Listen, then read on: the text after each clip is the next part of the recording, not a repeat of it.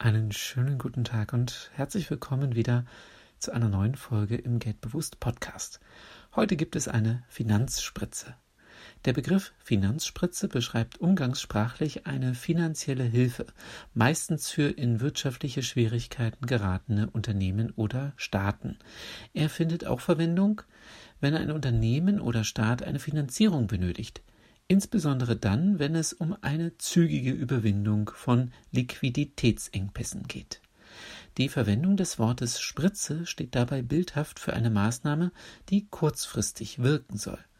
Bekannt ist die Finanzspritze spätestens seit der Rettung mehrerer Großbanken im Rahmen der Finanzkrise ab 2007 und für einige Länder, die von einem Staatsbankrott bedroht waren, wie beispielsweise Griechenland während der Eurokrise.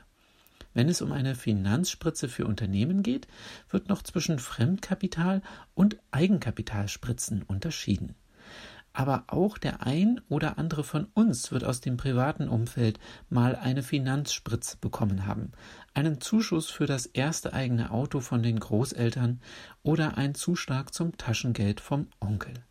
Wichtig ist zu unterscheiden, dass es sich bei der Finanzspritze nicht um eine Belohnung oder eine Bonuszahlung handelt. Ich persönlich finde es am besten, wenn man sich selbst eine Finanzspritze geben kann. Wer sich an eine alte Weisheit gehalten hat, in guten Zeiten zu sparen, um in schlechten Zeiten etwas auf der hohen Kante zu haben, der kann seinen finanziellen Engpass selbst lösen.